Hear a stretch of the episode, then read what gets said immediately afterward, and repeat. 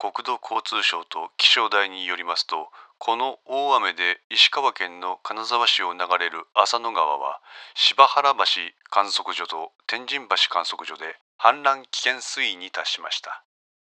国と気象台は洪水の危険性が非常に高まっているとして氾濫危険情報を出して厳重に警戒するよう呼びかけています。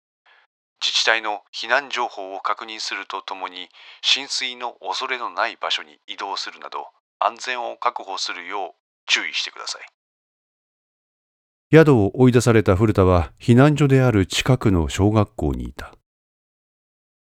避難所にあるラジオから現在の大雨の状況が古田の耳に入ってきていた。代わりの宿は一応抑えられたんですけどこの雨ですからタクシー呼ぼうか？自分の知っとるタクシー会社なら来てくれると思うよ。あいいえ。いや一応仕事の関係の人が迎えに来てくれるってことになりまして。なんでしばらくだけここにいてもいいですか？しばらくって？迎えに来るまで。ラジオでも言っとるように浅野川の上流で氾濫危険水域やって言っとるしそのうちここの辺りもそうなる。雨が弱まれば少しは安心なんやけどスマホで雨雲レーダー見たらあと20分ほどで雨足弱まるみたいですよ。雨弱まってもすぐに水引くわけじゃねえからね。危険には変わりねえよ。用心に越したことはねまあ確かに。それにしてもと古田はこの避難所にいる人間が少ないのではないかと指摘した。これに対応の男は首を振るこの辺りは高齢者が多くてまあ動きが遅いんやわ。一応消防団とか町内の人間声かけしとるんやけどまあゆっくりしとる。しゃあない。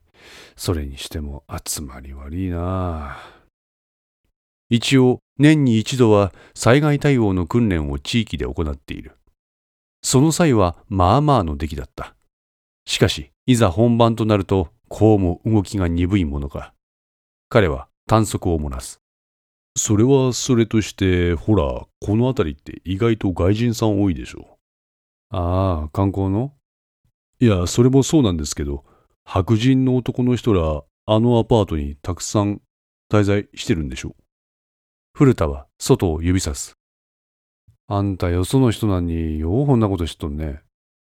ここに来た時近所の女性にいろいろ教えてもらったと古田は彼に説明した。一応呼びかけに行ったんやわ消防団が。押したら分かったっつうて。でもそのまんま。気にはなっとれんて。しかし相手は外国人。外国語を話せる人員はここにはいないと彼は言う。自分行ってきますか？え？英語を話せるのか？と尋ねられ古田は話せないが何とかなると言った。スマホですよスマホ。こいつ使えば何とかなります。人は見かけによらない。相手によっては失礼に受け止められる言葉を彼は口にしハッとした。古田は意に介さない様子でアパートの方面に向かった。あのアパートには管理人はいない。全部の部屋に外国人が住んでいるから適当な部屋を当たればよい。そう聞いた古田は1階のある部屋のインターホンを押した。返事がない。何度か同じことを試みるも同じ反応だ。留守なのかと思い他の部屋を当たる。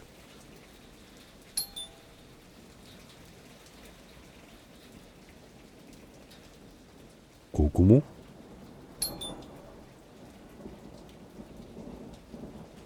返事がない。隣の部屋に移動した古田はそこでも同じことを試みた。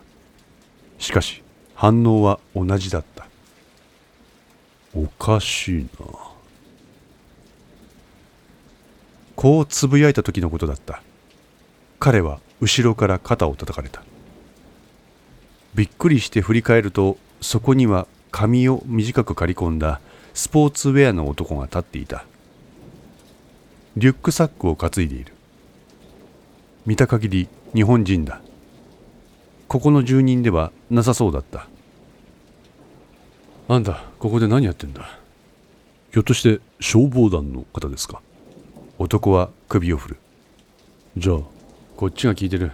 手当たり次第ピンポン鳴らしてるみたいだけどあんた何やってんの？いやこの大雨ですから避難をした方がいいって呼びかけようと思って。いやでも何の反応もないんです。え？男の顔色が変わった。そして自分も手伝いますと言って彼は2階の方に駆け上がり部屋を渡る。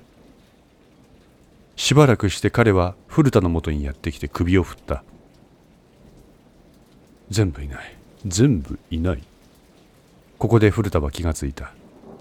彼の右耳にイヤホンのようなものが装着されている。札か彼はハッとして古田を見る。お前札なんか？彼は目をそらす。何やわれ？わしのことつけとるんか？面倒なことすんじゃねえって暇出したくせにお前監視しとるんかや？誰の差し金や？言ってみいや。急にひどい言葉遣いで食ってかかる古田を彼はポカンとした表情で見た。おい言わんかわれ勘違いです。あ？あんなイヤホンなんかつけとって刺すじゃねえとかほざくなよ。警察とうちは相互不干渉です。あ？はい。うち？はい。うちって？自衛隊です。自衛隊？すると彼は装着していたイヤホンを指で押さえた。しばらく何かを聞いている様子だった。そして「了解」と言って担いでいたリュックからごそごそと何かを取り出した。え了解って。古田が彼の様子に戸惑いを見せているうちに彼はリュックから針ガンバーを取り出して扉の隙間に強引にそれをねじ込んだ。するとどこからともなく別の男が登場。そのバー向かって大型のハンマーで叩きつける。扉の隙間にぐっと入り込んだ針ガンバー。それを男はテコの原理で引っ張る。するといとも簡単にそれは開かれた。と同時にいつの間にか数名の男がそこにいて彼らは小銃を抱えて流れるように中に突入した。この間ものの数分の話。古田は唖然としてその場に立ち尽くしていた。オールクリア。この声が部屋の中から聞こえたかと思うと先ほどのジャージ姿の彼がやってきた。もぬけの殻でした。彼はイヤホンを押さえて誰かに報告を入れている。了解撤収します。彼はこの場で合流した複数の男たちと共に雨のしぶきの中に消えていった。なんじゃこりゃあまりの突然のことに古田はその場で腰を抜かしたように座り込んでしまった。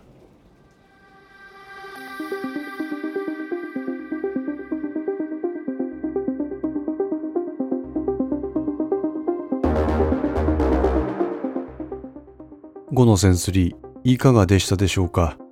ご意見やご感想がありましたら Twitter からお寄せください。皆様の声は私にとって非常に励みになりますのでぜひともよろしくお願いいたします。お寄せいただいた声には実質ですが何かしらの返信をさせていただきます。また iTunes Music Store の中のレビューも頂戴できれば嬉しいです。闇と船 F の活動状況については Twitter をメインに報告いたします。よろしければぜひフォローください。それでは皆さんごきげんよう。